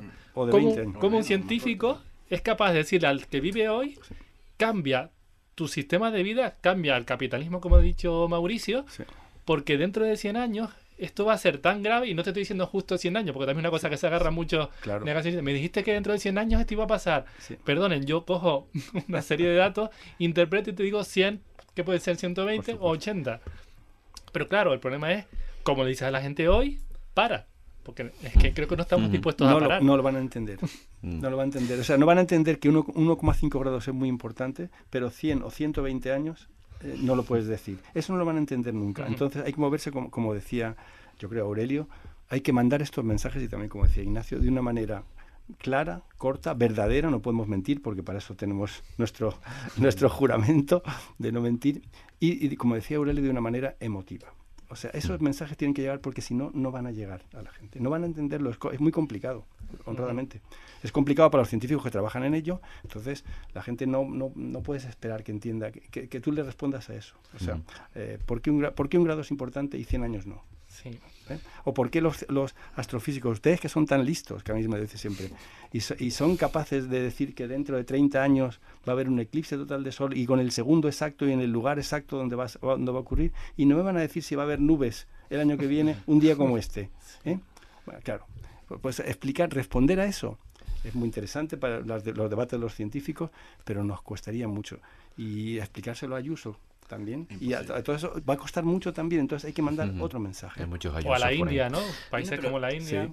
Pero es que las soluciones, de todas formas, en un sistema democrático como el que estamos, nos guste o no nos guste, va a tener que ser por consensos mayoritarios también. Entonces, yo a veces, y me parece, me, me pueden tirar tomates en este momento. Asústanos, si digo, asústanos. No, digo, la, la sociedad está dividida. En estos momentos estamos viendo empates en, en todos lados. Parece mentira. O sea, no solo está polarizada, y eso los científicos habría, tendrían que explicar por qué es un 50% en un lado siempre, y siempre ocurrir. 50% en otro. Por la Yo eso no lo veo claro. la Muy bien.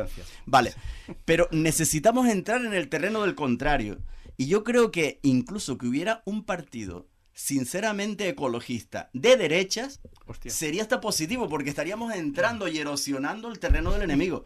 Porque si nos mantenemos con que ser ecologista es una cosa de izquierdas, realmente no vamos a conquistar nada. Es como el tema de la república. Y perdón que me meta en política. La gente dice, no, república, república y tal. Bueno, hasta que no exista un partido de derechas que sea republicano, no consigue la república. La república es un sistema político, donde entra la derecha y entra la izquierda. Preguntar a los franceses, allá está extrema derecha, que es republicana. Entonces, ¿cómo es que en España los únicos que defienden la república son la izquierda? No, po- eso no es viable. Es un sistema político que debe defender también la derecha. Por tanto, yo creo que hasta un ecologismo de derecha sería positivo para erosionar el campo Hombre, contrario. No sé, puede ser una barbaridad lo que digo, Ana pero... creó el primer ministerio de, de Medio Ambiente con Isabel Tosino. Venga, No vamos a darle un poquito de poder y decirle, oigan, ustedes que crearon el primer ministerio de Medio Ambiente, ¿qué, pi- lúzcanse". qué qué piensan ustedes? No, pero yo sé que es una Es posible. exageración, puede ser una payasada verdad. lo que he dicho, No, pero- no, no es ninguna payasada. Pero es que a lo mejor es imposible. Porque es que como... La de- bueno, a ver, digan su, digan su opinión, si quieren. No, ¿cómo, cómo llegarían Ah. ustedes, cómo treparían, porque eso es importante, a quienes están rigiendo el mundo? Entonces, esto siendo una cosa de todos, hay gente que está ausente o que no quiere, o a la que a lo mejor mm, el mundo occidentalizado y tan desarrollado, pues tampoco le puede decir, oye, ustedes que están pasando hambre, ahora no se desarrollen porque contaminan, ¿entienden? ¿Cómo trepamos a, las administraciones, a las administraciones, a quienes están rigiendo la política? Es que el problema de la crisis climática y ecológica es eh, también un problema de desigualdad eh, radical. Entonces, no solamente desigualdad eh, en un país, sino desigualdad global, ¿no? Y, que, y, y- y es, un país, es, un, es un problema de desigualdad y también es un problema de, de extralimitación, ¿no? De que, de que sobrepasamos los límites, lo- lo- lo- los límites, ¿no? Porque la huella ecológica, por ejemplo, de España, que sí que es verdad que, que- que China tiene, una, una, huella ecológica muy grande, pero por ejemplo España, eh, la huella ecológica, es decir, si, si, todo el mundo viviese como, como, la, como la media española, se necesitarían dos planetas y medio para, para aguantar ese, esa forma de, de, vida. ¿no? Entonces, yo creo que también hay que, hay que, hay que mirarlo eh, de manera amplia, ¿no? esa, esa desigualdad tan grande y eh, ver que ver que el ver que el cambio también yo también quería eh, resaltar aquí que no es que, es verdad que no es una cuestión de, izquierda y derecha pero es que tampoco es una cuestión que se vaya a, a, a, poder cambiar desde un punto de vista político al uso, ¿no? Con, un partido político que de verdad haga esas propuestas y que de verdad llegue al gobierno. Bueno, pues tampoco es posible, porque es que eh, hoy en día eh, que nuestro sistema que está gobernado básicamente por la inercia, la inercia de, del capital. ¿no? Entonces, eh, si no vamos un poco a la raíz de, las, de, los problemas, realmente es que no, no, tenemos las herramientas, no vamos a poder desarrollar las herramientas que necesitamos para poder realizar ese cambio. Si simplemente creemos que, que, que, que, que nos voten o que simplemente la sociedad esté, eh, eh, eh, digamos, que se sienta ecologista de alguna manera. O sea, yo creo que es un, que es un cambio que, que, requiere una profundidad también mucho más allá de lo que incluso estamos dispuestas en este momento a, aceptar. ¿no? el tema de que, de, que, de hemos superado ya seis de nueve límites planetarios estimados científicamente, ¿no? lo que estábamos hablando antes de los, límites del crecimiento ¿no? del Club de Roma, pero ahora ya los actuales, actualización, hemos superado ya seis de, seis de nueve. El crecimiento del capitalismo es simplemente ya, ya, ya, ya está viendo los límites, ¿no?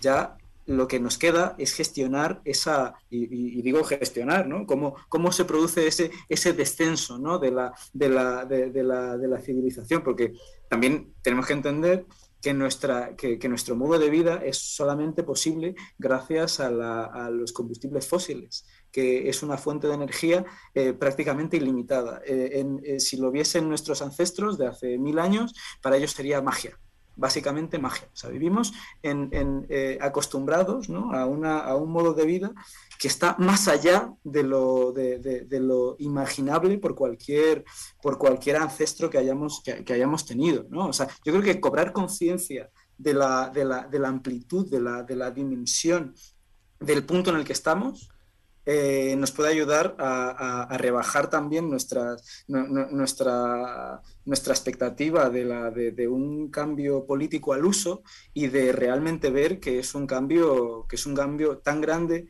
que mm, tiene que venir desde abajo. Bueno, Aurelio Carnero tiene que, que irse, así que yo le pediría una última reflexión en estos últimos minutos. Me despido, bueno, animando a, a todos los oyentes a que sigan atentos a las actividades de rebelión científica y aquellos que sienten la necesidad y quieran contribuir, está abierto a, toda la ciudadanía que piense que la comunidad científica está siendo ignorada y que sea del mundo académico. Realmente está abierto a, a gente de humanidades, a gente de bellas artes. Esto no es únicamente un problema, digamos, de, de las disciplinas científicas al uso, sino un poco de, de la comunidad académica en cuanto a la necesidad un poco de, actuar ya y de llamar la atención del problemón que nos estamos, que nos vamos a encontrar en las próximas décadas, que va a ser algo inaudito que no, se ha visto. Entonces que entre en contacto con, con Rebelión Científica, con Extinción Rebellion, con Futuro Vegetal, y que por favor que hace falta que cada vez más gente se una porque cuantos más seamos, pues exacto, ¿no? alcanzar esa masa crítica, como bien decían antes, ¿no? De, vale, dos o tres pueden ser detenidos, pero si somos miles, no se puede, ¿no? Entonces hace falta llegar a esa masa crítica y, y que esto es un problema que nos afecta a todos, y la, exacto, a la de la derecha, a la izquierda, al norte, al sur. Así que nada, muchísimas gracias y, y espero estar en contacto con ustedes. Muy bien. Aurelio Carnero, muchísimas gracias. Buenas Ah, tardes. y es que te- tengo ahora sido recientemente padre y tengo que... Felicidades. De, de gemelos. así que- Wow. Do- doble felicidades. Madre mía. Así que ya ¿Qué- me toca. ¿Qué mundo les espera? Maravilloso, mundo maravilloso. Bueno, un abrazo, Hasta gracias, luego. Aurelio. Sin embargo, hay gente que, que con esto de las energías renovables, de que todo cada vez es más ecológico, el greenwashing, las empresas son muy verdes ahora mismo, dicen, bueno, pues esto va por buen camino. Eh, ¿Qué piensan ustedes? Bueno, es precisamente Isabel Ayuso dijo el otro día que esto también estaban detrás los lobbies de lo que llaman green, verde, todo lo que sea, ¿no? Que quieren ganar dinero también con esto, ¿no? Que es un movimiento que se está formando para eso, ¿no? Las energías renovables cada vez son más fuertes que los que eran malos antes, ¿no? Las energéticas, las petrolíferas incluso están metidas ya en la energía verde. Eso quiere decir que ya han encontrado con, eh, pues eso, el- la gallina de, las hue- de los huevos de oro. Pero es que a veces podemos pensar que nos hemos equivocado en ciertas cosas, ¿no? Y aquí en Canarias, cuando uno ve todos los molinos que hay ahí en el sur y tal, dice, pero es que nadie está hablando de disminuir el gasto energético, de, de ser más austeros en el... No, no, no. Porque siempre habrá una eléctrica capaz de ponerte un molino que es un nuevo negocio. Entonces a mí me parece que hemos... También nosotros hay que ser autocríticos, hemos caído en una cierta trampa de poner nuestro icono en un molino eh, de viento, ¿no? y realmente no hacer el hincapié precisamente en, en el casi en controlar el colapso, es decir, el, el- el que el ser austero, el aprender a ser austero. Claro. Hombre, Ignacio acaba de repetir prácticamente un mantra que comentábamos siempre en los tiempos de- del confinamiento, ¿no? El reducir, eh, el cambiar de modelo de, de- de desarrollo. Pero ¿cómo le dices a la gente no viaje tanto? Ahora que, mm, bueno, mm, lo ideal sería jubilarse y, estar todo el día viajando, o yo qué sé, o disfrutar de, de- de- de tu tiempo libre, consumiendo, etcétera, etcétera. Sin embargo, ese mensaje no, no está introducido en la sociedad. ¿Y quién le pone el cascabel al gato cuando las empresas quieren ganar eh, un millón más cada año y está formada por cientos de eh, personas que forman parte de ese consejo de administración? Eh, ¿Cómo por ley se puede decir, empresa, no crezcas más? Bueno, a veces Gana menos un- que el año pasado. A veces un gobierno adecuado puede poner, puede conducir las cosas por medio de impuestos o por medio de, en fin, tiene un papel que puede ser grande, ¿no? Por supuesto. Y no, no nos metió en casa un gobierno, no dijo quédense en casa porque tenemos una situación de, de crisis clima- climática, no, perdón, Por eh, sanitaria. Sanitaria. Yo creo que eso nos enseñó que también ante una crisis se puede reaccionar eh, desde arriba. ¿no? Pero, porque fíjate nos también- afecta la salud, pero el medio ambiente es algo muy ambiguo. eh, Es que ¿no? a decir que a mí me recuerda lo que estás comentando, Ignacio, que también en aquel momento también surgió un movimiento negacionista. Pues O sea, siempre va a salir por el otro lado un movimiento. Entonces, Pero ¿cómo- nos quedamos en casa. Sí, nos quedamos en Ajá. casa, pero fíjate tú como un movimiento también surgió. Y en el caso siempre, yo creo que de la crisis climática, siempre hay gente que utiliza eso para decir, nos están prohibiendo Ah, esa manera que tengo de vivir. la libertad. Quiero Sí. seguir viviendo así. ¿Sabes? Como le dices a personas que quieren seguir viviendo así y a países sobre todo, ¿no? Como le dices a India, a China, deja de vivir como estás viviendo. Mm. Tienes que adaptarte a lo que nos viene en el futuro. Pues son gente que no está dispuesta. Fabrica para nosotros, pero Sí. quédate ahí en, Exacto. en Sí, sí, la retaguardia. Yo creo que en este, en este punto el tema de la desigualdad es central. Eh, señalar, a la, señalar la desigualdad, señalar el hecho de que, de que el problema, de que tenemos un gran problema y todo el mundo lo sabe. Yo creo que, que, que, eh, de hecho hay encuestas que dicen que, que a lo mejor, no sé si era el 80% de la población española, eh, considera la crisis climática como un problema gravísimo. Eh, pero a lo que yo voy es que esa, es- esa misma gente, o incluso más, puede estar de acuerdo en que, en que dejarle a, a- a Endesa, Iberdrola, a, mm, al Banco Santander que decidan cómo hacer la transición energética es no menos que dejarle a, a un lobo que te cuide las ovejas, ¿no? Yo creo que, que con ese tipo de mensajes eh, podríamos llegar a entender, a entender este tipo de, de- de- de problemas, ¿no? Que, Ujú. que- que es una cuestión que nunca van a, nunca van a hacer una transición que sea justa para la, para la mayoría social. Bueno, me quedo con las ganas de eh, un mensaje positivo. Yo lo que le iba a preguntar Ya, a Mauricio. positivo Mauricio. la creación de rebelión científica, Claro. ¿vale? Pero mm, yo qué sé, eh, Ignacio, que has estado No, en la no, parte no, negativa yo- exactamente. todo el pues, yo tiempo, tengo un puede mensaje, ser. como diría un banco, de crecimiento negativo. Es, decir, es que acaba de comentar eh, Mauricio que hay encuestas que dicen que el 80% está- Sí. considera la crisis climática grave. Sí. Pero ese 80% probablemente piensa que la crisis climática está producida por el sol, por la tierra, por no sé qué. No es consciente de que es nuestro modelo de vida el que está... Porque si tuviéramos ya el 80% que está convencido de que nuestro modelo de vida es el culpable, creo que el problema sería mucho más fácil de resolver. Siento ser negativo, pero es que me parece que ese Mauricio, 80% entonces- nos crea un optimismo que no es Nada, pasa palabra, pasa palabra. Pasa Ignacio, palabra. no conviene en estos últimos minutos No me sobre vuelvan a invitar, no me vuelvan a invitar, por favor. Ma- Mauricio, con una varita mágica, tú que estás metido ahí en la primera línea y todo eso, sí. ¿cómo ves tú que pueden, de- que pueden desencadenarse las cosas, las acciones?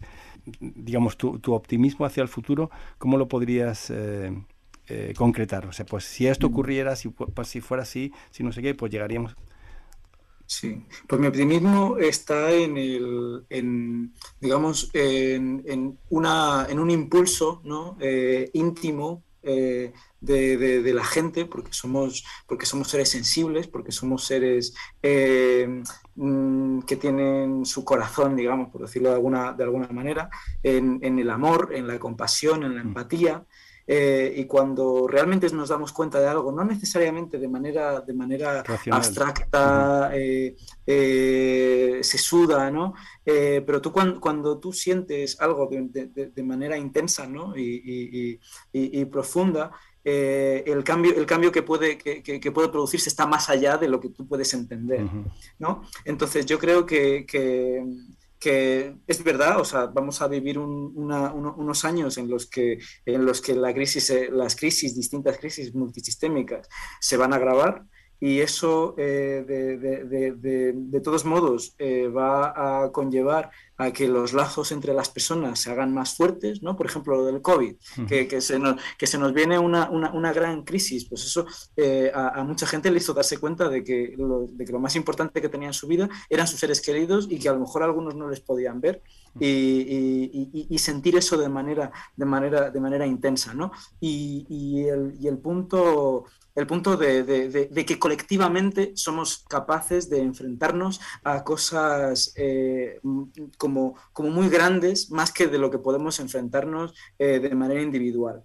¿no? Entonces, mi, mi- mi esperanza, digamos, va en, ese, en- en esa dirección, porque cuando una lucha se hace realmente algo colectivo, cuando una conciencia se hace algo realmente colectivo, salen, salen cosas que de primeras mm, nos podrían haber parecido imposibles, ¿no? Por ejemplo, eh, eh, y, y de hecho, o sea, eso es un, eh, eso es un poco el, el, o sea, ¿por qué estamos haciendo esto? No estamos haciendo esto. Yo por lo menos no lo estoy haciendo tanto para llamar la atención y que, y que, y que Pedro Sánchez o que el gobierno o los gobiernos mm, reaccionen.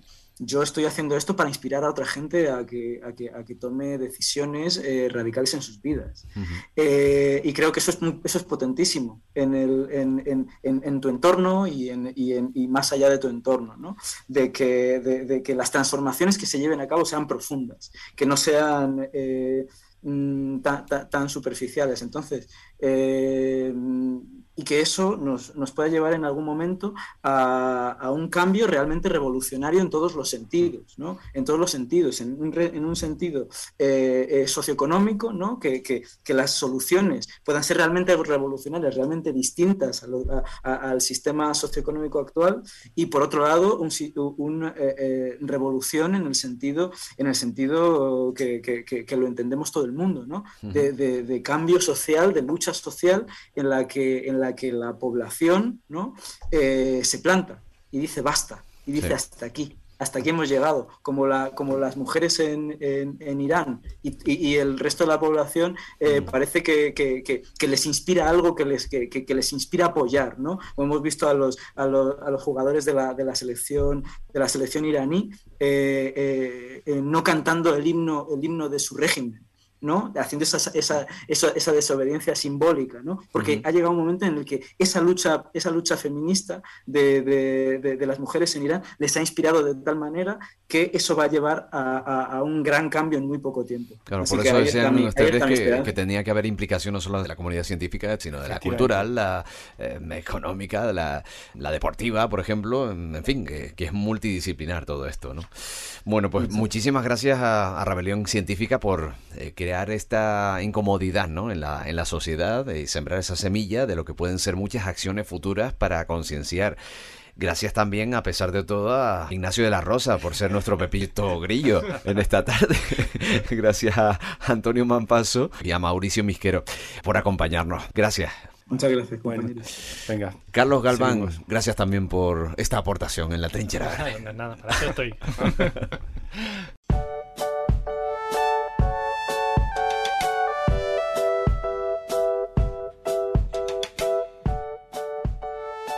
El cardoncillo, también conocido como mataperro por su alta toxicidad, es una planta endémica de Tenerife, aunque también encontramos ejemplares en Gran Canaria.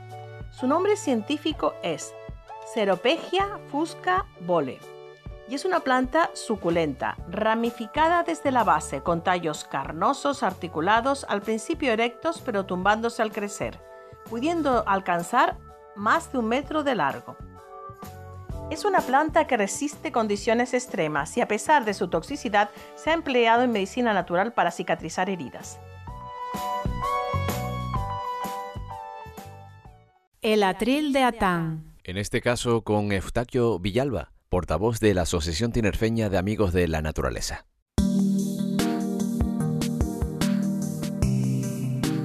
Ante la situación que está viviendo nuestras islas, y en concreto la isla de Tenerife, en la que los políticos que dirigen nuestras principales instituciones se han puesto al servicio de empresas que lo único que buscan es maximizar sus beneficios a costa del interés de todos, a costa de nuestro medio ambiente, a costa de seguir aumentando la contribución al calentamiento global, sin pensar en el futuro, sin pensar en las nuevas generaciones.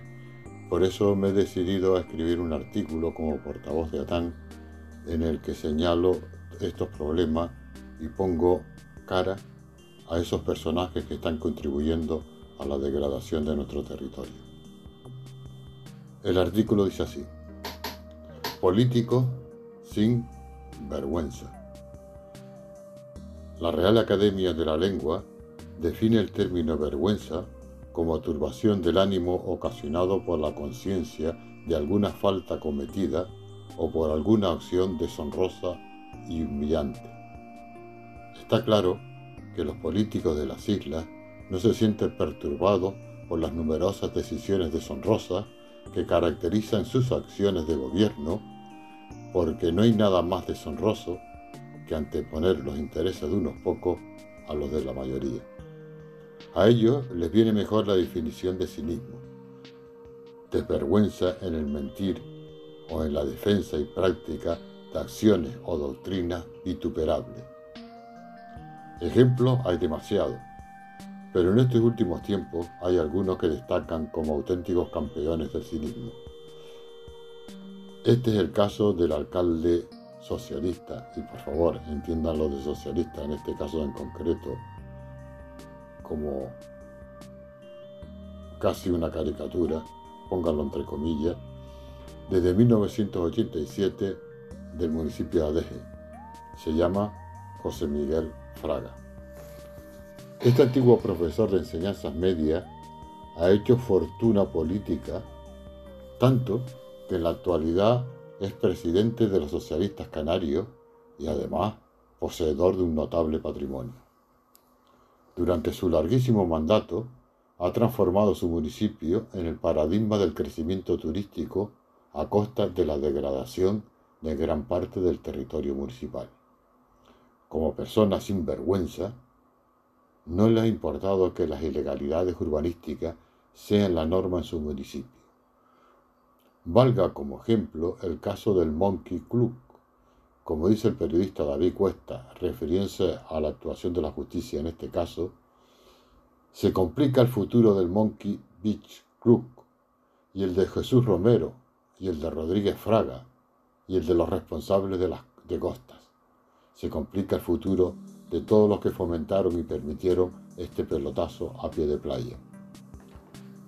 No solo ha destrozado el litoral de su municipio con una urbanización masiva, también ha permitido que en, lugares alejados de la costa de gran interés paisajístico, con una gran riqueza en biodiversidad y en formaciones geológicas y geomorfológicas, sean destinados a uso turístico. la Caldera del Rey y el Roque del Conde son formaciones que destacan por su enorme valor para el estudio de las formas volcánicas en su continuo proceso de construcción y erosión a lo largo del tiempo. Pues bien, con todos los parabienes del ayuntamiento, presidido por el señor Rodríguez Fraga, se anuncia en las redes la construcción de un, conjunto de innovadoras villas de lujo en la cima del Roque del Conde.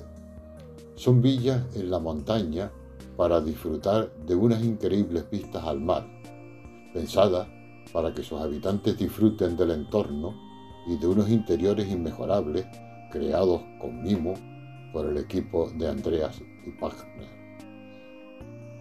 Cierro comillas. Lo que sí parece que le dio vergüenza al alcalde socialista Adeje es que quedara un pequeño trozo del litoral sin ocupar por viviendas de lujo. Y como su política turística es idéntica al de su homónimo, el ministro de Franco, Fraga Iribarne, aunque por sus hechos es evidente que no solo comparten apellido, también la ideología, y se resume esta política así. Cuanto más millones de turistas, mejor para los bolsillos de algunos, aunque sea peor para la mayoría y tenga como consecuencia la destrucción de nuestra naturaleza, y nuestro medio ambiente. Lo que está ocurriendo en el, puerto, en el puertito de Odeje es la constatación de la poca, mejor, ninguna vergüenza de este político. Su comportamiento como gestor deja en evidencia que está al servicio de los poderosos, que la etiqueta de socialista es simplemente una marca comercial que le ha permitido ocupar la poltrona desde la cual, sin vergüenza alguna y sin importarle la legalidad, se dedica a favorecer los negocios especulativos que están acabando con nuestro litoral, con la rica biodiversidad de Canarias y con la calidad de vida de los tinerfeños. El gobierno de Canarias y el Cabildo de Tenerife, ambos con presidentes socialistas, por supuesto, póngale ustedes comillas, son cómplices en estas tropelías. En el primer caso, lo demuestra la actuación de la Consejería de Turismo, en manos del socialista Curvelo, de su partido, que se titula así. Pero cuando un presidente de gobierno no puede imponer, imponerse al caos que existe en esa consejería debido al enfrentamiento de sus principales cargos, ¿qué se puede esperar de este presidente de gobierno? ¿Que solucione los problemas que están afectando a las islas cuando no es capaz de resolver los problemas dentro de su propia casa? Es verdad que existe una Consejería de Transición Ecológica, lucha contra el cambio climático y planificación territorial. Pero está claro que su misión es solo propagandística. Si el consejero tuviera vergüenza, ya habría intentado parar una política turística destructora de nuestra naturaleza, que contribuye al caos en el que está sumida la isla y su creciente contribución al calentamiento global. O también sería mejor que hubiese dimitido para poner en evidencia esa destructiva política, pero no creo que lo haga. Las poltronas, los, los grandes sueldos atraen demasiado. También existe una consejera del Cabildo responsable del medio ambiente, pero en su caso no se puede decir que no tenga vergüenza. Ha demostrado con creces que lo suyo es pura ignorancia. De quien sí podemos decir que es una persona sin vergüenza, de ningún tipo, es el presidente socialista del Cabildo, el señor Pedro Martín. Su apuesta con dinero público por el circuito del motor ha dejado claro cuál es su respeto por la naturaleza canaria, por la biodiversidad y el interés de la mayoría. No le da ninguna vergüenza destinar millones de euros a un circuito de carrera a costa de la sanidad, de la educación o de las carreteras de la isla. Es evidente que estos socialistas no tienen vergüenza. Eustaquio Villalba Moreno, portavoz de ATAN.